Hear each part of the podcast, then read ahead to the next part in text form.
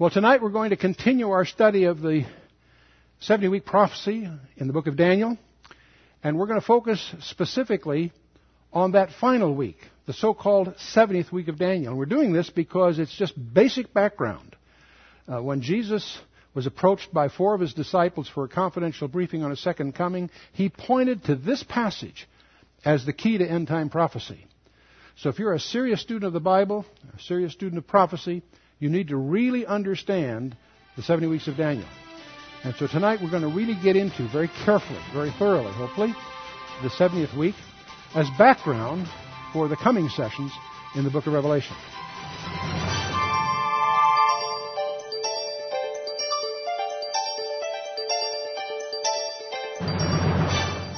So we now get in part two of Daniel 9 in a sense. We have two sessions on Daniel 9, the 70th week passage in the Bible. So just look at this as part two on Daniel 9. It's such an important chapter, not only for its own sake, in the sense of understanding Daniel, but it also is the keystone to unlock end time prophecy. I've collected books on prophecy for 50 years, believe it or not, more than that. I quickly discover some of them are a little confused and if they're, if they're confused about Daniel 9, they're confused about the rest. On the other hand, if the author has done his homework to understand the prophecies that we're looking at tonight, you'll discover that not everything, but almost everything, will fall into place in terms of apparent contradictions that other people can't resolve will become clear if you take Daniel 9 on, on part of it and also be very precise in your use of terms.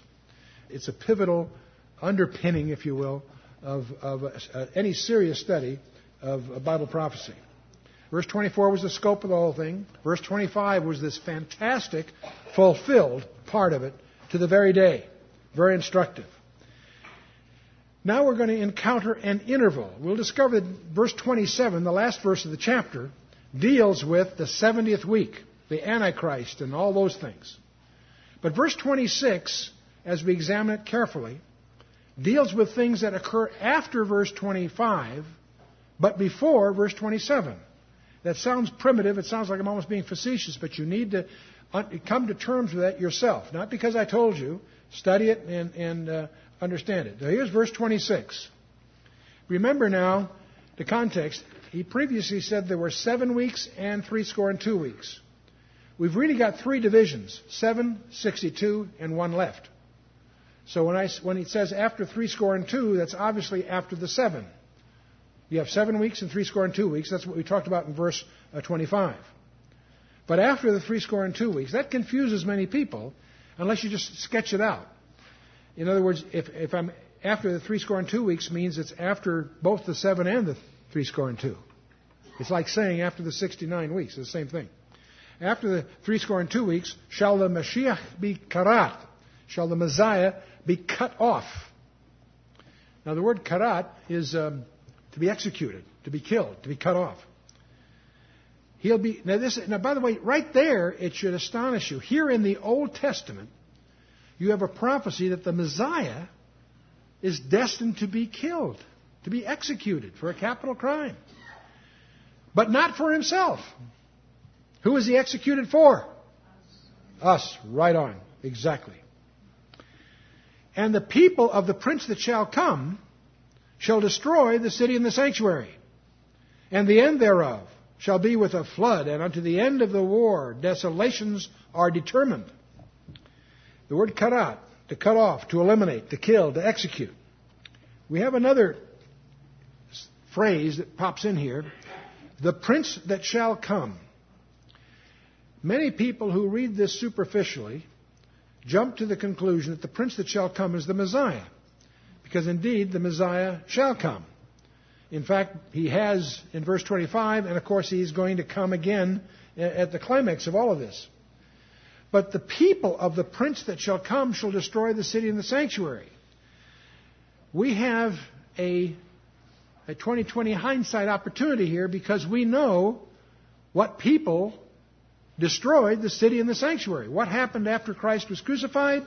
38 years later, the Roman legions under Titus Vespasian set the siege and, and destroyed Not only the city, but and the sanctuary both. So, the people of the prince that shall come are obviously the Romans. The prince that shall come is the leader. Now it's interesting, the prince that shall come is a one of 33 titles of the final world ruler. Nimrod was the first, and this guy that's coming is the last one. And there are actually 33 titles in the Old Testament and 13 in the New. Unfortunately, we seem to have chosen one of those to be sort of the catch all. We call him the Antichrist. And he is Antichrist, so that's it's okay, except it's a little misleading. He is against Christ, but the word antichristo in the Greek really means instead of Christ. But there are many other labels that are actually more descriptive. But one of the, one of the labels is the prince that shall come. This is a ruler that shall come. And we're going to see that he's going to be a major player in verse 27. The people of the prince that shall come are the Romans. So in that, this is one of several verses that causes us to understand that the prince that shall come, or the Antichrist, or call him what you will,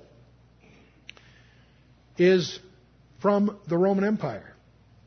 Because of that, many of us, me included, in my earlier materials, was myopic enough to conclude that if he's out of the Roman Empire, he must be out of Western Europe.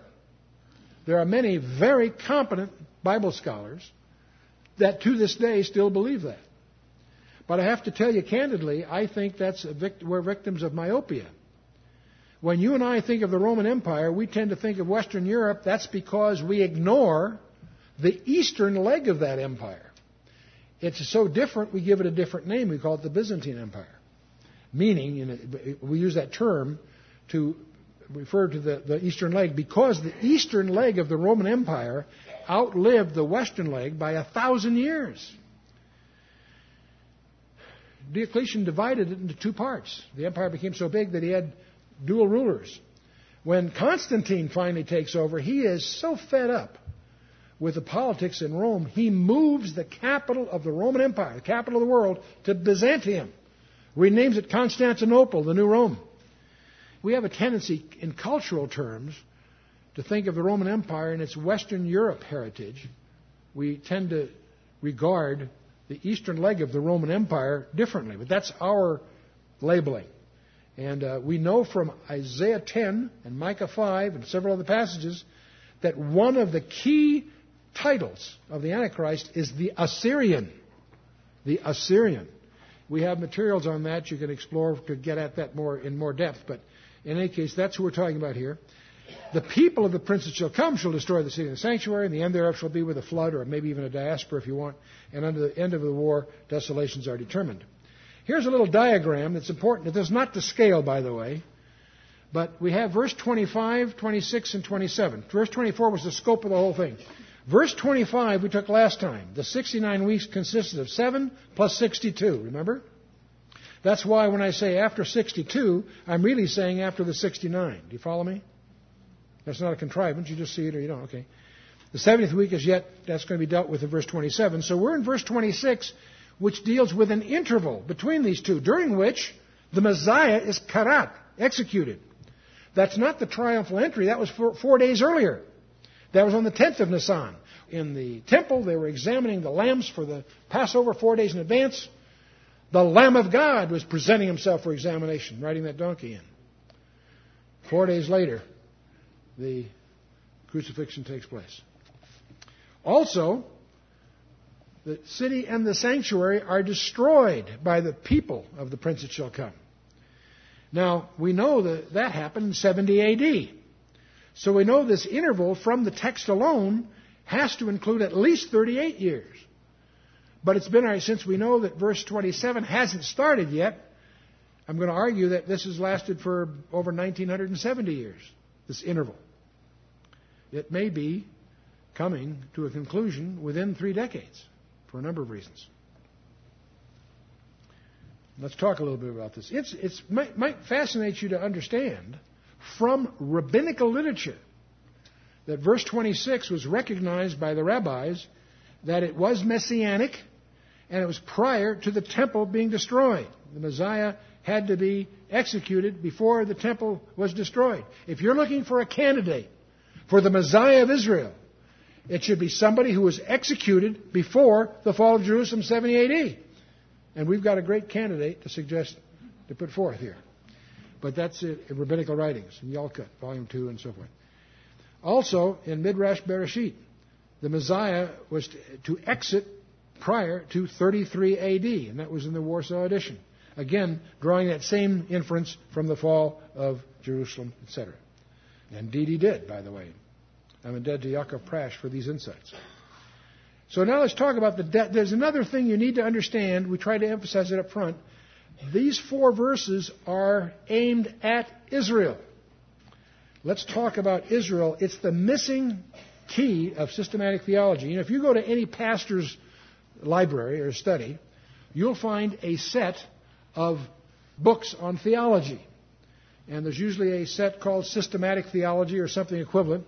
And all of them have pretty much the same table of contents. They may have different views about some things, but they all have the same. There's a thing called bibliology, that's a study of the Bible, theology proper, the attributes of God, Christology, the Lord Jesus Christ Himself, pneumatology, which is the study of the Holy Spirit, angelology, that's angels, both fallen and unfallen, anthropology, study of man, soteriology, salvation, ecclesiology, the church, and eschatology, which is a fancy word for study of last things or end time things. Those are typically the topics. And it comes as a shock to discover that there is a topic that constitutes five sixths of the Bible that is not mentioned as a study in and of itself within the structure of most renderings of systematic theology. And that is Israelology, the study of Israel as God's instrument of his plan of redemption. It's scattered through some of these things, but focused on, it's astonishing to realize how many churches are totally obtuse to the role of Israel in the future. In fact, they embrace a concept that's called replacement theology. What that labels is the idea that because Israel rejected her Messiah, the promises that were uh, on Israel fall upon the church and that's what churches replaced Israel is the concept. That happens to be an unfortunate heresy for several reasons. It causes a lot of confusion, but more than that, it tends to make God a liar. Because there are verse after verse after verse after verse throughout the Old and New Testament where God reaffirms his commitments to Israel, the nation Israel. And not the least of which is Gabriel's commitment to Mary, that her child would sit on David's throne. David's throne didn't exist back in those days. And uh, he has yet to do that. So, Israel and the church, you want in your own study, not because I'm telling you this, I want you in your own study to come to your own conclusions and explore the possibility of distinctions between Israel and the church. They're different. They have different origins. They have different missions, actually, and certainly very different destinies. The replacement views that you sometimes hear many, from many pulpits deny Israel's place in God's program. But one of the reasons this is such a sensitive topic is that you're embracing this tends, they unknowingly, and unfortunately, make God a liar. It also lays the basis for anti Semitism. It was these views that led to the Holocaust in Europe. It wasn't just the Nazis, it was the silent pulpits that were anti Semitic in, in, their nature. And one of the rebuttals to this is Paul, in his definitive statement of Christian doctrine, we call the book of Romans, hammers away for three chapters 9, 10, and 11. That God is not finished with Israel, they have a destiny.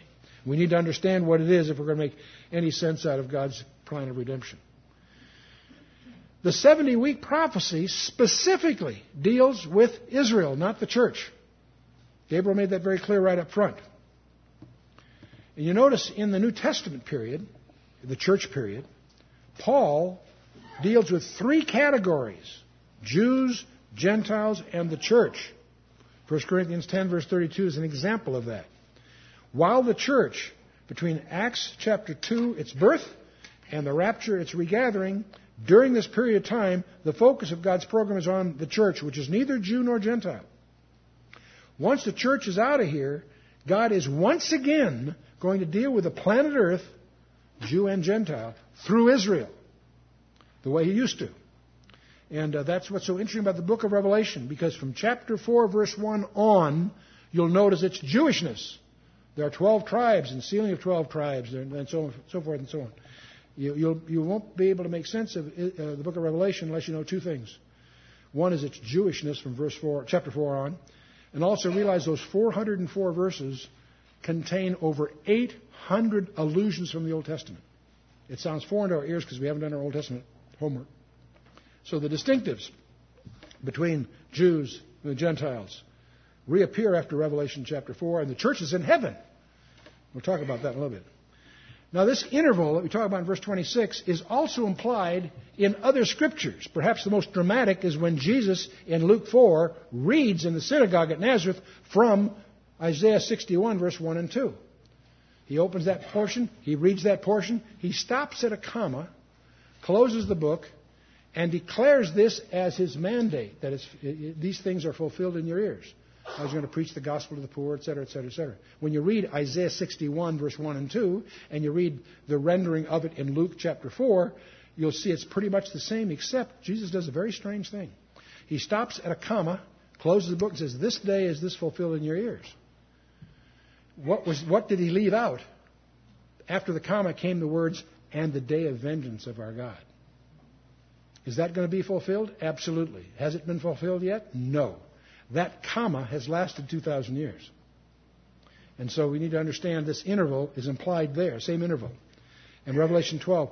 In fact, I've given you a partial list in your notes. I can tell you frankly, you can find 24 in the Word of God intervals this interval of the church implied. Now it's hidden in the Old Testament, but it's hinted at by the, the uh, what's omitted in these intervals. And that leads, that links, of course, to the 24 elders and all that. But the interval is defined in Luke 19:42. These things are hid from thine eyes until the fullness of the Gentiles become in. That's when you compare Luke 19:42 with Romans 11:25. The interval that we're talking about is the church. And that's an era that was kept secret in the Old Testament. In Matthew 13, Jesus says so in verses 33, 34 and 35. As he talks about the seven kingdom parables, he says, These things, I'm going to show you things that are hidden since the foundation of the world. That means the things he's expressing in Matthew 13 are not in the Old Testament. What are they? It turns out to be the church. Paul in Ephesians 3 reveals his greatest honor that it was his privilege to reveal this that was hidden from the Old Testament. And it's not the fact that Gentiles can be saved. They were saved before John the Baptist. No, what he's talking about here is this strange mystery that we call the church. It was hidden in the Old Testament. It's hinted at in places, but it was Paul's privilege to reveal that in Ephesians 3, verses 5, 9, and so forth. The church was born at Pentecost, and the church also had some prerequisites. The atonement had to come first from Matthew 16. The resurrection had to occur first, that's in Ephesians 1, and the ascension had to take place as Ephesians 4, verses 7 through. Ephesians is your primary epistle on this whole background. The spiritual gifts occurred only after the ascension. And of course, the giving of the Holy Spirit in Acts 2. What we're talking about here is ecclesiology. You know, people, all kinds of people get all concerned does the church go through the tribulation? There's a big debate among scholars. That's not a problem of eschatology. It's a problem of ecclesiology. Anyone that thinks the church goes through the tribulation has two pieces of homework to do. He's got to, they got to find out what is the tribulation, what's it for, what's its purpose, what's all, that all about. They also need to find out what is the church. We're not talking about buildings like we use the term church. We're talking about the mystery church, the body of Christ. Its mystery character. It's a body concept from Ephesians 3. The church is indwelling every believer. That blew Paul's mind. He knew what the Holy Spirit was. He knew his Old Testament under Gamaliel and all the rest. What he couldn't grasp, I mean, it blew his mind, that the Holy Spirit to the church is given as an indwelling commitment. That's, that's unique to the church. That wasn't true before the church. It won't be true after the church. It's a special gift of the church. The bride of Christ, Ephesians 5. And of course, the harpazo, the rapture, 1 Corinthians 15, and so on. The fact that it's one new man, Ephesians 2. In fact, I think it was G.H. Pember that first recognized in Revelation 12, where it speaks of the woman giving birth to the man child, and the man child was caught up to God in his throne. Most of us visualize that as the ascension. And G.H. Pember said it could be, but it might also include in that concept maybe the rapture, because the next thing is the tribulation goes on. Very interesting. The other thing, the church is distinguished from both the Jews and the Gentiles. 1 Corinthians 10:32 being an example of that, and that distinction evaporates in uh, Revelation 4 and following. So, by the way, if we look at the uh, timeline that we use in Learn the Bible in 24 hours, from the creation to Christ and so forth, the, the nation of Israel, of course, goes in the diaspora, the period we're in. And then uh, the church is, a, is this interval that we're talking about, was hidden from the Old Testament. And then as Israel is restored, we're getting ready now for the big climax, the big finish. Now, remember in Luke 19:42, Jesus said, saying, "If thou hadst known, even thou, at least in this thy day, the things which belong to thy peace, but now they are hid from thy eyes." I pointed that out to you back there. Now they are hid from their eyes. This, he, Jesus is declaring corporate blindness on the part of Israel. And how are, forever? No. Paul tells us in Romans 11:25. He says, "For I would not, brethren, that ye should be ignorant of this mystery, lest ye should be wise in your own conceits, that blindness in part is happened to Israel until the fullness of the Gentiles be come in." And the word "until," you know, there are three major untils that stand in the way of the restoration of Israel, and this is one of them. Until the fullness of the Gentiles. Don't confuse the fullness of the Gentiles with the times of the Gentiles. Luke 21 uses the term times of the Gentiles to portray that period from Nebuchadnezzar to the Antichrist, that era of Gentile dominion on the planet Earth. It had a beginning, it'll have an end. No, the fullness of the Gentiles is something else. It's a church phrase. There is a number when it's complete that God will say to the, uh, the Father will say to the Son, "Go get them." And when they come in, that starts the that's the end of the interval, and God will once again continue His program for Israel. And so we have, of course, the fullness of the Gentiles being synonymous, if you will, with the church period. And it follows, of course, the tribulation follows that. The times of the Gentiles is from the Babylon, Babylon to the Antichrist. It's a different period altogether. And of course, the kingdom, at the end of the tribulation, the kingdom is set up and so forth. Now, this period, but right at the end there, the 70th week, consists of two halves. Let's take a look now at the climactic verse of the 70 week prophecy. And he shall enforce the covenant. And the he is a pronoun. Who is the identity of he? Very simple grammar. What's the antecedent? The previous he was the prince that shall come. Some people try to make this the Messiah, and they come up with a concept that doesn't actually fit the text, creates other problems. This is not the Messiah. The prince that shall come shall enforce the covenant with the many, that's his praise for Israel, for one week. This is that final week. This is the 70th week of Daniel. And in the midst of the week, he shall cause the sacrifice and the oblation to cease. And for the overspreading of abominations, he shall make it desolate, even till the consummation and that determined shall be poured upon the desolate. So, what on earth is all this about? First of all, understand the he, the prince that shall come, is the bad guy, the coming prince. He apparently will enforce the covenant. Some people would translate that he signs a treaty. It doesn't say that. It's actually he enforces a covenant. So it might be he might make a treaty, or he may simply be enforcing the Palestinian covenant, that is, giving Israel the right to the land. It could be that simple. He promises to do that for a seven year period. That's the, that, what defines the 70th week is the period of the enforcement of this covenant, or the, the confirming of that covenant. Enforce or confirm, same equivalent phrase. But in the middle of that seven year period, he by then is so powerful, he ignores his commitment and he causes the sacrifice and the oblation to cease. Sacrifice and the oblation implies, obviously, that there is a temple standing and they have returned to dedicate that temple and reestablish the animal sacrifices. And what's implied here is it may not be the subject of that treaty, but as a, at least a byproduct of it, that they're allowed to go back to the uh, Levitical system. See, the great dilemma of the Jew today is he has no remedy for sin. Leviticus says, by the, without the shedding of blood, there's no remission of sins. Where can they shed blood? They do not have a temple. They do not have the opportunity to remedy their sin. And yet they have a tremendous consciousness of sin. So they're in a real dilemma. That's what caused at the Council of Yamnia this whole Judaism got, in a sense, redefined to what we would call Talmudic Judaism, which is a far cry from Mosaic Judaism. And they, the dilemma they face is they have no temple. How can they, how can they practice the law? One of the dreams is to get the temple back and to reestablish this, and apparently they are able to do this, maybe in part because of this covenant. But in any case, by the middle of this covenant, this guy, this leader, causes the sacrifice and the oblation to cease. So it's a repeat, if you will, of the circumstance of Antiochus Epiphanes of 167 BC, where he not only destroyed all the Torah, he put pigs on the, on the holy altar, but he also erected an idol in the Holy of Holies. And that was called the abomination of desolation. And that's what triggered the Maccabean revolt, which led to the Hasmoneans and all that. It took them three years and so forth. Well, what's interesting here, Jesus, to his disciples in that, in that original briefing, makes reference to the abomination of desolation. But that's a historical thing that happened two centuries earlier. But he's speaking of it prophetically. What is he talking about? A repeat of that kind of an event. It's never happened. It's interesting when you study this, under Emperor Caligula, he ordered from Rome that his image be established in the Holy of Holies. This is about 140 something uh, uh, AD.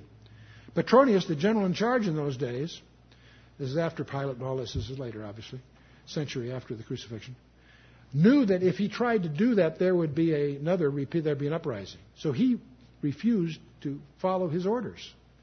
When Caligula finds out that he didn't do it, he sends an order for Petronius to be killed. But then Caligula dies within two weeks, and by a mix up of messages at sea, the message of Caligula's death arrives in Judea before the order to have Petronius killed, so he gets off the hook. And, uh, but what's interesting here is to see God intervene because then shortly thereafter, the temple is destroyed under warfare conditions. They didn't erect any altars and worship them. They were fighting for their lives, both sides. And so the temple is destroyed. Now there can't be that. In order to have an abomination of desolation, you've got to have the temple standing. We know the temple will be rebuilt because Paul, John, and Jesus all make reference to it standing at the end times. And Daniel does too, I guess. I should say four. Okay, um, let's keep going here. Which prince? The antecedent, the princes shall come, is required by grammar. You also, something else that's kind of interesting, if you study the imperial succession after Nero, General Galba uh, uh, accedes to the throne, but he's assassinated. Otho is unfit and he committed suicide. General Vespasian, the father of Titus Vespasian, Titus Vespasian was the captain in charge of the siege in 70 AD, but his father is called to fulfill the vacancy. So Titus himself, even though he's the commander of the Roman legions under the fall of Jerusalem, he is a prince. He is the heir to his father, is sitting on the, on the uh, emperor Vespasian. You follow me? And by the way, another small point. There are some authorities that believe that Titus could have been a descendant of Antiochus Epiphanes. Antiochus Epiphanes was, of course, a Syrian Greek. But when, when the, as, as the Roman Empire starts to take succession over the Greeks, many of the royal families intermarried. And there are some that speculate that Titus may have been a descendant. He, he could claim descendancy from Antiochus Epiphanes. Don't know if that's true. Wouldn't surprise me, though, if the Antichrist, when he does show up, will have some surprising credentials, because he's going to pass himself off in pretty sterling terms to the whole world. We also incur this time, times, and the dividing of time. Times, remember, we talked about that's a dual. Uh, not a, so time is singular, times is a dual, and half a time. It's a way of saying three and a half. That will occur in, uh, in Daniel 12. It occurred in Daniel 7. It'll occur in Daniel 12 again. But here in Daniel 27, we have the midst of the week, the three and a half years. And uh, it's also called 42 months twice in Revelation 12 and 13. And it's also called in Revelation and in Daniel 12 when we get there, uh, 1260 days. The main point is each half of the seven year period is called half of a week, called three and a half years, time times the dividing of time, uh, 42 months, 1260. Those are all equivalent phrases. The Holy Spirit, this is probably, in fact, unquestionably, this is the most documented period of time in the entire Bible, Old and New Testament. These references are in Old and New Testament together. This peculiar seven year period, the last half of which is the Great Tribulation, is there. And the midst of the week, 27 and so forth. So, let's talk a little about this abomination of desolation. You know, it's interesting in John chapter 10, verse 22, right in the middle of a discourse, John happens to mention it was in Jerusalem, the feast of dedication, and it was winter. This is one of those little tidbits. If you're reading, you just skip over. Don't get don't, don't get stumble on this. But if you double back and they say, wait a minute, how can it be the feast of dedication in winter? That doesn't work. Which feast of dedication? Solomon's temple from 1 Kings 8. That was in the autumn, not the winter. Well, what about Zerubbabel, the second temple, as we call it? Zerubbabel's temple. That was in the spring, according to Ephesians 6. Uh, excuse me, uh, Ezra 6. The rededication is in winter on the 25th of Kislev, and what this is is Hanukkah. It shocks many Christians to realize that Hanukkah is endorsed by the Gospel of John, chapter 10, verse 22. Why did the Holy Spirit call our attention to the. See, the, Hanukkah is not a feast of Moses. It's not in the Old Testament in the usual sense. It celebrates an event that occurred, what was we say, between the Testaments in 167 BC. But it's interesting because it, what the Holy Spirit's saying, we need to understand the events surrounding Antiochus Epiphanes because it leads to an event that Jesus will idiomatically refer to as happening in the future. And so as we go to this period and look at this area, we have the Septuagint right in the middle of the Greek period, and we have this strange period under Antiochus Epiphanes, which is again two centuries before Christ's use of that phrase. So we, we are dependent upon the history of Antiochus Epiphanes to understand what that really involved. And so we went through all this in our previous chapter when we studied that. But he made the Torah reading punishable by death. He slaughtered a sow on the altar. He erected an idol to Zeus on the Holy of Holies, which is defined as the abomination of desolation. That led, of course, to the Maccabean revolt. It took three years to throw off the Seleucid Empire. And by the way, the, the uh, idol of Zeus was done on Antiochus Epiphanes' birthday. And it was on his birthday then, three years later, they, they succeeded throwing off the yoke. They destroyed all the, all the implements that were contaminated or desecrated by the Greeks. And they rebuilt those and, and rededicated the temple. And that rededication is celebrated as Hanukkah. Don't confuse the historical commemorative aspect of it with the legends, the colorful legends that surround it, uh, be that as it may. But now we have, let me count this because there's a lot of confusion here. The 70th week is defined by a covenant being enforced by this world leader. In the middle of that week, in the middle of that seven year period, we, he erects this image uh, to be worshipped in the Holy of Holies. When that occurs, that's when Jesus says, When you see the abomination of desolation, stand in the holy place, then let them which be in Judea flee unto the mountains. For then will be the great tribulation. That great that phrase, notice the great tribulation is not seven years, it's the last half of that seven year period. Last three and a half years. How do I know? Jesus said so. He labels it that, and he's quoting from Daniel chapter 12. The two halves of that week are called three and a half years, 42 months, 1260. Every Holy Spirit did everything but put it in nanoseconds for you. For then shall be great tribulation, such as not since the beginning of the world to this time, nor ever shall be, and except those days should be shortened, there should no flesh be saved. But for the elect's sake, those days shall be shortened. By way of remembrance here. He is, Jesus is quoting, in effect, from Daniel chapter 12. Because it speaks of a time, at that time shall Michael stand up, the great prince which standeth for the children of thy people, and there shall be a time of trouble such as never was since there was a nation, even to that same time. And at that time thy people shall be delivered, every one that shall be found written in the book. So this is what Jesus is quoting from when he says a time of trouble such as unprecedented. That's a terrifying thing to embrace.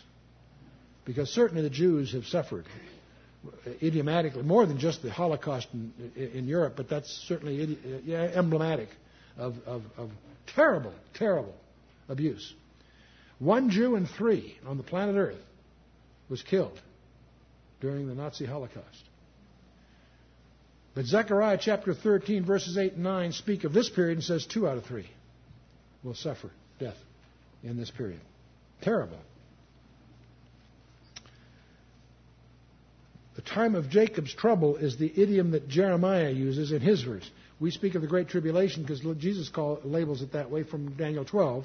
Jeremiah speaks of this period, calls that the time of Jacob's trouble. That helps us to realize, yes, it's tribulation worldwide, but its primary focus is the Jew.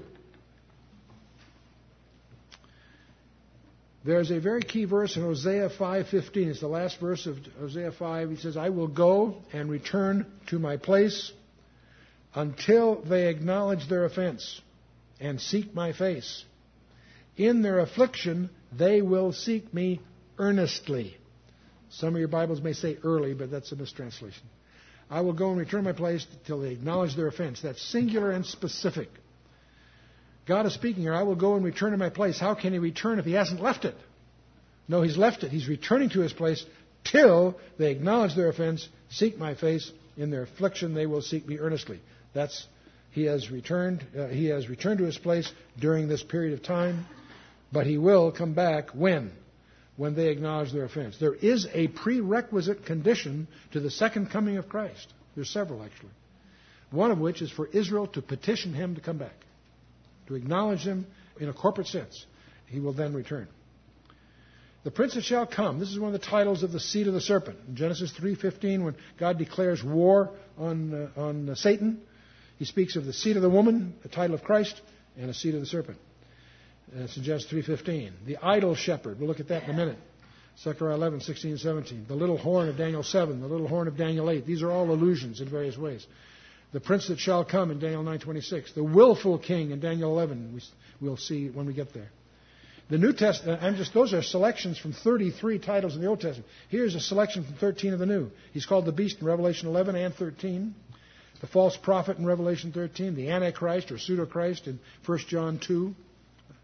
It's interesting, the Antichrist, it's interesting, John, who wrote Revelation, does not use the word Antichrist to describe this world leader. We infer that from, from some other passages, but he uses different terms. The lawless one in 2 Thessalonians chapter 2, the man of sin in 2 Thessalonians 2, the one who comes in his own name, Jesus alludes to him in John 5, verse 43, the son of perdition, 2 Thessalonians 2. These are all some of the from 13. He's an intellectual genius, obviously. He's a persuasive orator. He's a very shrewd politician. He's a financial genius. He's not a military leader. He becomes militarily very powerful. But he, he rises to power on politics and peacemaking. He ends up becoming a very forceful military leader, very powerful organizer, and he's also a unifying religious guru. And there's lots. You could make a whole study of this. These are just some highlights. Is he a Jew or a Gentile? Big question. The leader will be the son of Satan. That's clear. Some believe the, Jew, the leader will be a Jew for a number of passages. Uh, John 5:43, you know, another will come in his own name. The word is allos, not heteros in the Greek, which implies that he's a Jew, not a Gentile. And he obviously is received by Israel, which implies that he's Jewish. He's received as Messiah. Some believe he will be a Gentile because he's a Roman prince, right? And there's other reasons too. Well, before you get into that debate with anybody, realize there's two players. It's a duet. It's not a single guy. Revelation 13 has two players a political leader and a religious leader that operate in, as a duet. They often call, scholars often call this a satanic trinity. Satan's object is to be worshipped. He's got his prototype like a son, and he's got his prototype like the Holy Spirit. So it's like a trinity, is the conception of some scholars. The first beast of two in Revelation 13. I stood upon the sand of the sea and saw a beast rise up out of the sea, which is typically a Gentile idiom here, having seven heads and ten horns, and upon his horns ten crowns, upon his heads the name of blasphemy. And the beast which I saw was like unto a leopard, and his feet were like the feet of a bear, and his mouth was the mouth of a lion. Those sound familiar from Daniel? Interesting, isn't it? Except they're backwards, aren't they? They're backwards because we're looking backward in time, not forward. But anyway, and the dragon gave him his power. Who's the dragon? Revelation chapter 12, verse 9 had identified him. If you'd gotten here, you would. If the red dragon is none other than Satan, of course. The dragon gave him his power and his seat and great authority. And Satan can give him authority because these are. This is his world. Remember when Christ was tempted, the three temptations. Satan said to Christ, showed him all the nations of the world. These are mine to give whoever I will, if you'll give them to you, if you just worship me. Jesus didn't challenge his ownership. Interesting. He purchased, he purchased, he, Satan's a usurper. He purchased that in Revelation 5 is the most important escrow closing in the universe. Anyway, continuing Revelation 13, 3, just, we won't go through the whole thing, just a few verses here. I saw one of his heads, as it were, wounded to the death, and his deadly wound was healed and all the world wondered after the beast. Did he really die, or did everybody think he died? Doesn't matter. Because whatever it was, it was healed somehow, and all the world wondered after the beast. There's only one physical description of this person in the Bible that I know of, and that's in Zechariah chapter 11, verse 17. It says, Woe to the idol. That's I D O L, not idle like lazy, but idol like a false worship. Woe to the idol shepherd that leaveth the flock. Wow. The sword shall be upon his arm and upon his right eye.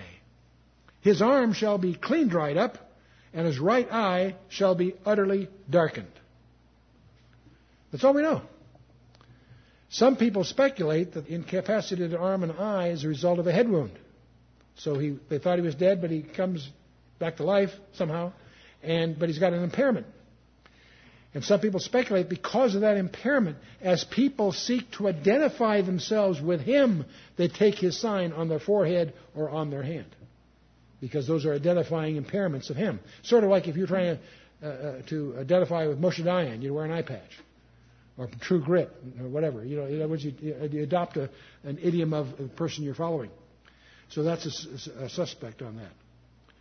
Now we've got a second beast rises up. I beheld another beast rising up out of the earth and had two horns like a lamb. In other words, had authority like the lamb, but he spake as a dragon. And he exerciseth all the power of the first beast before him, and causeth the earth and them which dwell therein to worship the first beast whose deadly wound was healed. You need to be sensitive. The book of Revelation has certain terms of uh, uh, precision terms. Earth dwellers aren't just people that physically are on the earth, they are the people that dwell on the earth. They're the losers. First beast before causes the earth and them that dwell therein to worship the first beast, whose deadly wound was healed. There's that identity thing again on the wound. And deceiveth all them that dwell on the earth by the means of those miracles which he had the power to do in the sight of the first beast, saying to them that dwell on the earth that they should make an image to the beast which had the wound by a sword and did live. Notice how many times this head wound is alluded to, three times here in the passage so far, as an identity thing with him somehow had the had wound by the sword and did live. And he had the power to give life unto the image of the beast, that the image of the beast should both speak and cause that as many as would not worship the image of the beast should be killed. And he causes all, both small and great, rich and poor, free and bond, to receive a mark in their right hand or in their foreheads, that no man might buy or sell save he that had a mark or the name of the beast or the number of his name. And here is wisdom. Let him that hath understanding count the number of the beast, for it is the number of a man. His number is six hundred threescore and six. People who know nothing else about the Bible all know about the 666. This is where it comes from, verse 18 of chapter 13. And that leads to all kinds of conjectures. Now, the 666, the word Christos in the Greek consists of two letters that start and end that word and you put a, a serpent between these two, and you get in the Greek gematria 600 plus 60 plus 6, or the 600 uh, 666 derives from the numerical value of the of those three letters, and uh, and are so rendered. But uh, that, of course, is the Antichrist, a type of the Antichrist. So you take the first and last letters and put the serpent in the middle of it, and you get the Antichrist, or pseudo-Christ, to be more precise. But whose number? You know, you find books spending all their time on barcodes because the barcodes use a six as a separator symbol in some of the in some of them, not all, but some of them. Uh, there are insertable chips, you know, where you can take a tiny thing and insert it under the skin and, and have it transpond information and so forth.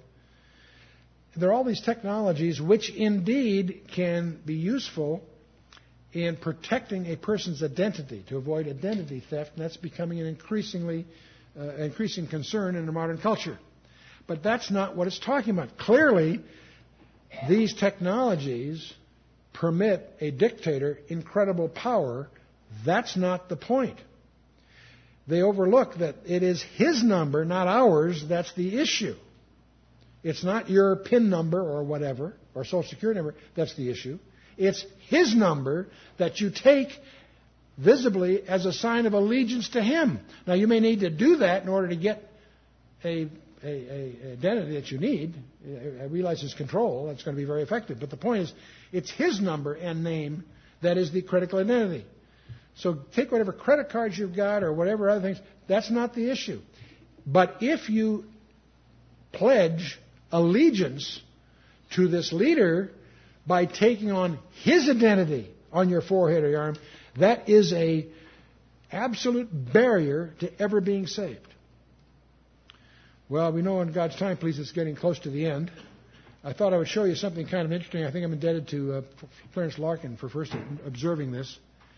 It's interesting that if you take the segments of Israel's history, that if you take the literal period on the calendar, say from the promise to Abraham to the Exodus, it turns out to be 75, so it's 430 years. That's 505, 505 years. But during that 505, if you subtract the, the, the, years that don't count, namely the ones in which Ishmael had suzerainty, which was 15, you get 490 years. You say, well, okay, what, what's that got to do with anything? Well, if you go from the Exodus to the temple, it, it, it was begun in 1 Kings 6, uh, verse 8, and it's completed in, uh, uh, anyway, uh, so you got uh, 594 years plus 7, so you get 601. But from that calendar time of 601 years, you subtract the years under the judges when they were under servitude.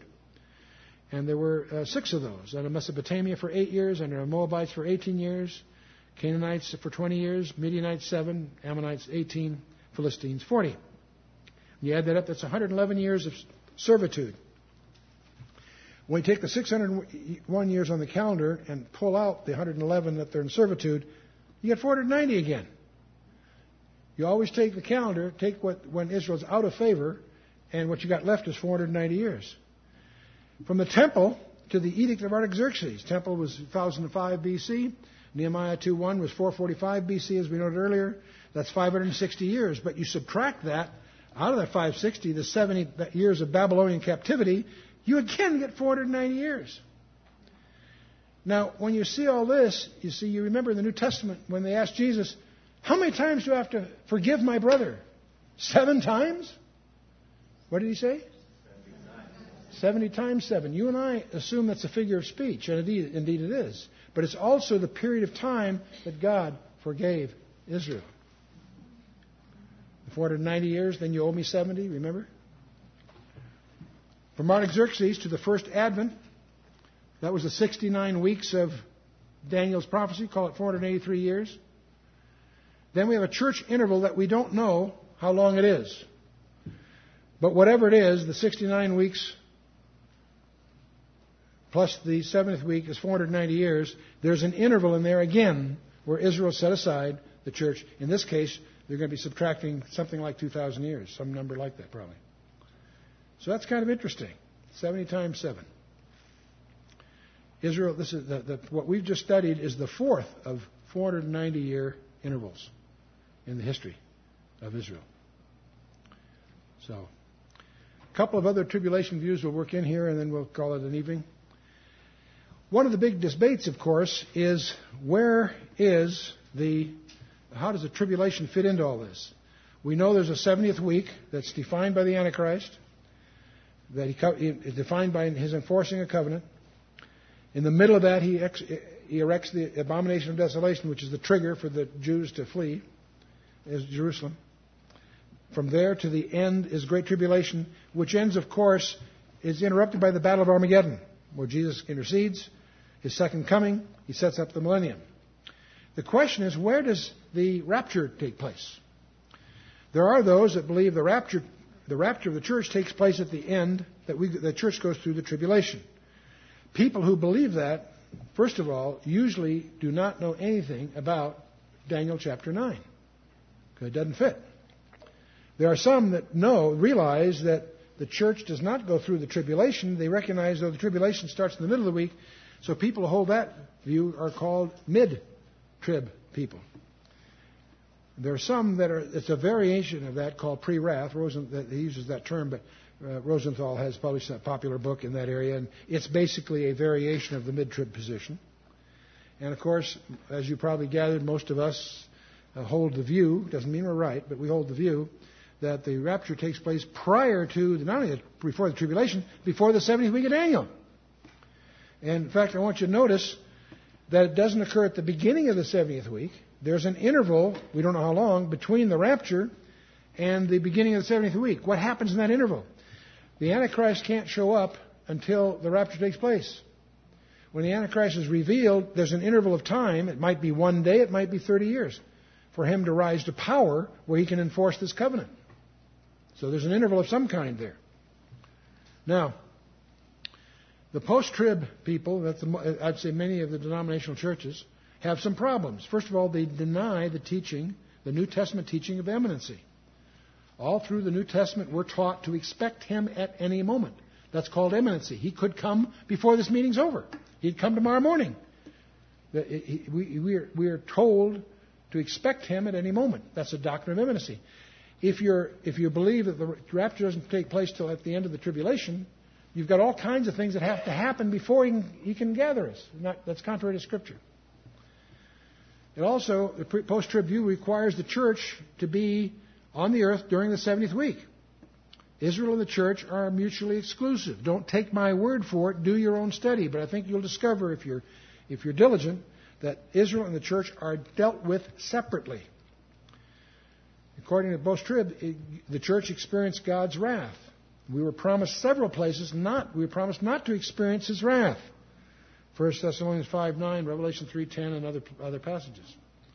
And how can the bride come with him if he's coming to gather them? I mean, there are contradictions. He comes first to gather it, back with the bride subsequently.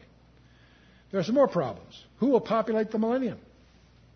If everybody at the uh, second coming are either say, uh, given the resurrection bodies or cast into Hades, who's left to populate a millennium which has which has death, has problems, as Millennium's a whole other study. Who are the sheep and goat judgment of Matthew 25?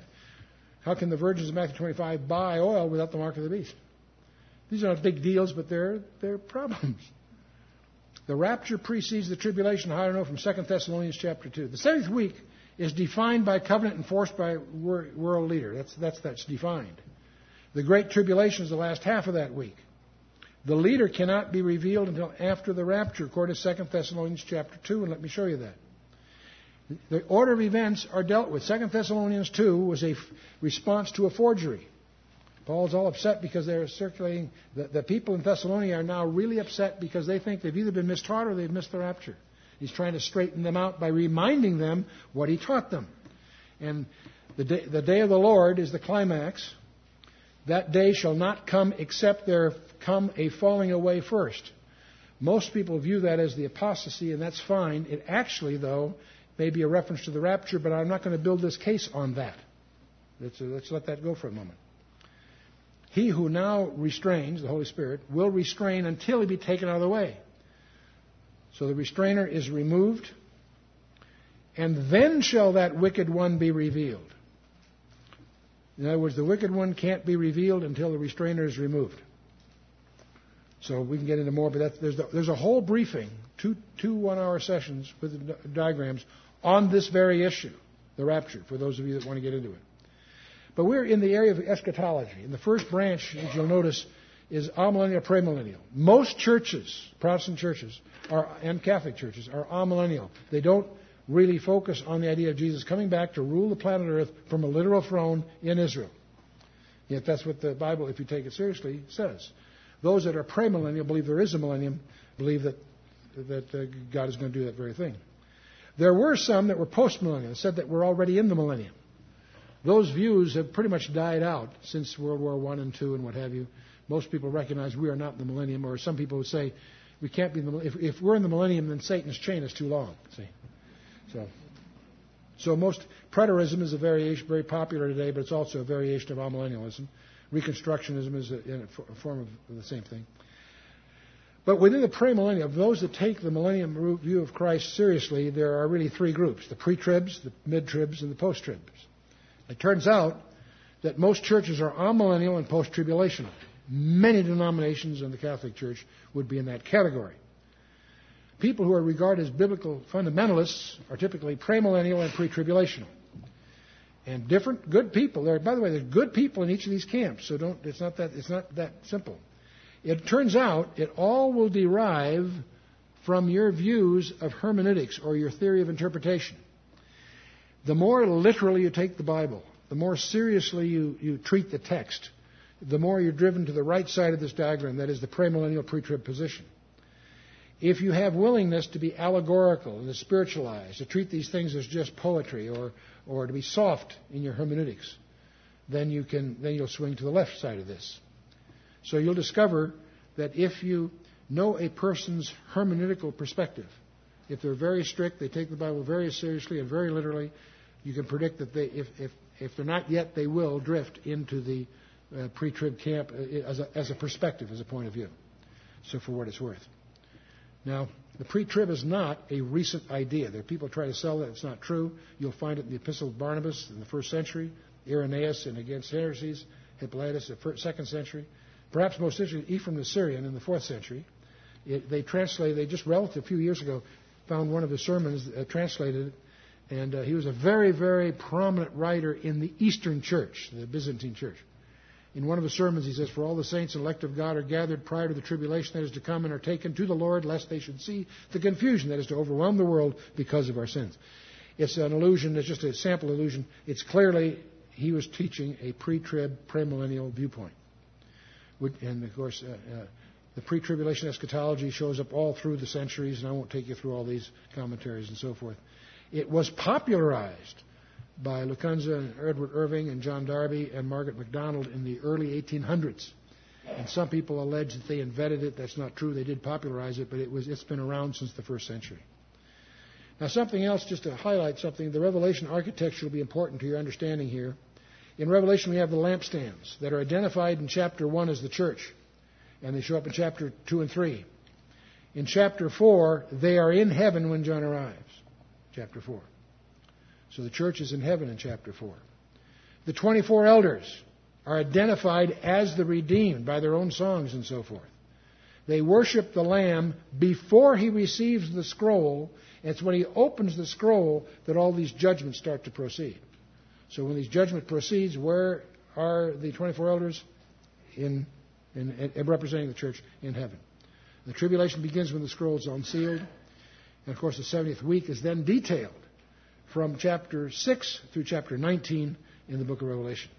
And from here, if you want to get into that, we encourage you to take on a serious study of the book of Revelation. Another thing, the seven churches, are the, the chapters 2 and 3 are the most important chapters. We have the churches of Ephesus, Smyrna, Pergamos, Thyatira, Sardis, Philadelphia, and Laodicea that have at least four levels of understanding. They were local churches with real problems. They also carry messages that are to individual churches. They're also carrying messages that are homiletic to each of us as individuals, but there's a fourth level, and that's historical. If they were in any other order, what I'm about to tell you would not be true. The, the Ephesus seems to characterize the apostolic church, Smyrna, the persecuted church, Pergamos, the, mar- the married church, married to the world, the medieval church of Thyatira, the denominational church of Sardis, and the missionary church of Philadelphia, and the apostate church of Laodicea. What's interesting is these first three letters have some peculiar structural characteristics the promises that are given to him are postscripted after the conclusion of the letter in a very strange way. The last four, the promises are made in the body of the letter, not as a postscript, and furthermore, the last four all have explicit references to the second coming of Christ. First three do not. Thyatira is given the promise that they will enter the tribulation. Kind of an interesting commitment. Philadelphia is expressly told will not. It'll be gathered out before the time of the tribulation. And as for the rest, they're somewhat speculative as to where they fit into the picture. But that's uh, something you can study. It's kind of interesting, and there's a lot more to it. There's a whole study there. But you want to understand the doctrine of imminence. Imminent means the next expectation. Don't confuse that with immanent in the sense that God is not only transcendent, but He's far above us. That we're not talking about immanence in that sense. Or nor we should be em, uh, eminent in the sense of a title of honor, uh, like an outstanding distinction. It's a different word. Imminence means what's coming next. The doctrine of imminency. Believers are taught to expect the Savior from heaven at any moment. Uh, Philippians 3.20, Titus 2.13, Hebrews 9.28, 1 Thessalonians 1, 4, and 5, Revelation 22.20 as examples.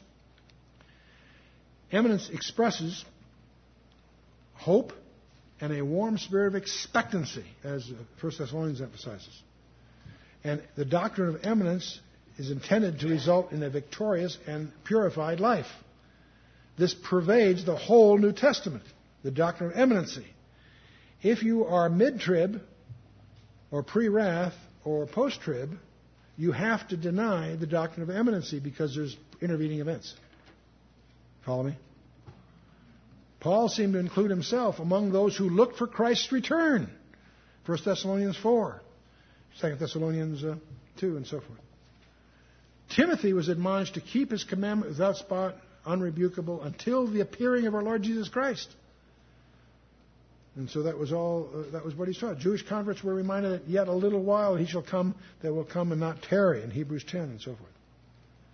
Occupy till I come, Jesus said. The expectation of some were so strong, they stopped work and had to be exhorted to return to their jobs in 2 Thessalonians 3 and to have patience in James 5:8. They were that expectant.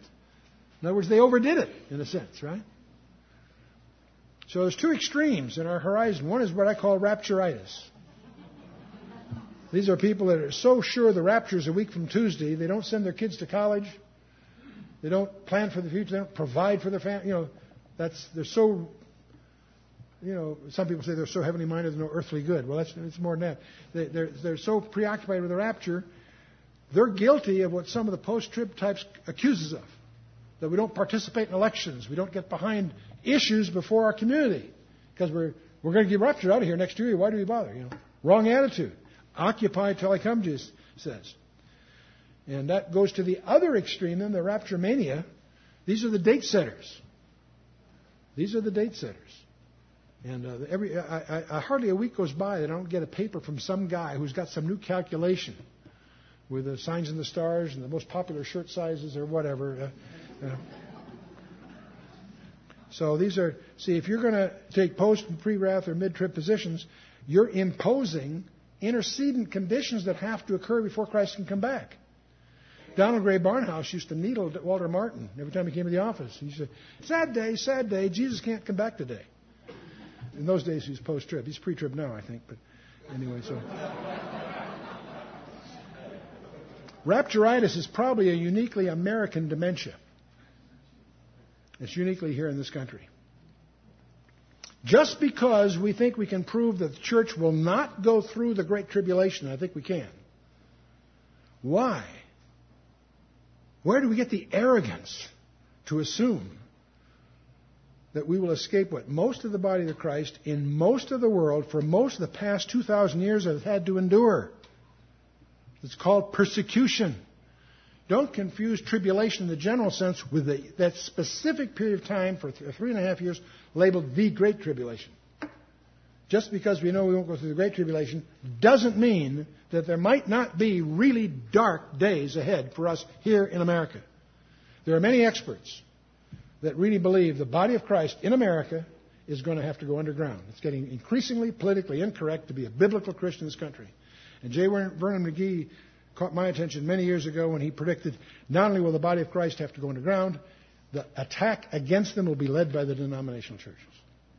What a shocker. He said that 20 years ago. Let's remember what Jesus said. Therefore be also ready for in such an hour as ye think not. The Son of Man cometh. And by the way that's phrased, he means on the short side. It doesn't mean it's going to take longer than you think. It's going to be sooner than you probably think. I believe you and I are being plunged into that period of time about which the Bible says more than it does about any other period of time in history, including the time Jesus was among us, walking the shores of Galilee and climbing the mountains of Judea. On the one hand. On the other hand, there are some circumstances that are going to take a little while. There are some things that the furniture is being moved into the final act, but it's not quite ready yet. There are certain allies not in position. There are certain cities that need, there's certain things that we can look for. To the extent it looks like we've got some time, we should rejoice. Because we've got an opportunity to improve our report cards. We've got an opportunity. How many of you know someone that you love that is yet to discover the body of Christ, uh, the, the redemption that God has given us through Christ? Have you noticed that your attempts to witness are counterproductive? The closer they are, the more resistant they would be to anything you might offer. Every one of us in this room that is, are beneficiaries of the redemption of Christ are the result of someone's prayer. And so you've got an opportunity to pray these people in. And every day that goes by gives God an opportunity to bring into their path those influences, those insights that might blindfold their prejudices and cause them to discover the extremes that God has gone to that they might live, that they might have fellowship with Him throughout eternity. You want to take that very, very seriously. And let's stand for a closing word of prayer. And let's bow our hearts. Father, we praise you that you've gone to such extremes on our, uh, to our benefit. We thank you for these precious passages in Daniel. We do ask, Father, that through your Holy Spirit you would guide us, keep us from error, and keep us focused on what you would have us focus on. But Father, we do thank you that you've seen fit to lay out before the foundation of the world a program of redemption. Not only for Israel, but ourselves personally. We thank you that you love us so much as to provide an eternal fellowship that's available to us for the asking. Oh, Father, we do ask. And we ask, Father, that you would indeed, through your Holy Spirit, help each of us to understand more clearly just what it is, specifically, that you would have of each of us in the days that remain. As we recognize the days of the consummation are ever closer than they ever were, that much of what the Scripture talks about is on our near horizon. Help us, Father, to be more effective stewards of the opportunities that are in front of us. We ask that, Father, that we might be more fruitful stewards and that we might be more pleasing in thy sight. As we, this night, without any reservation, commit ourselves into your hands. In the name of Yeshua, our Mashiach Nagid, our Redeemer and Lord and King, in whose name we do pray. Amen.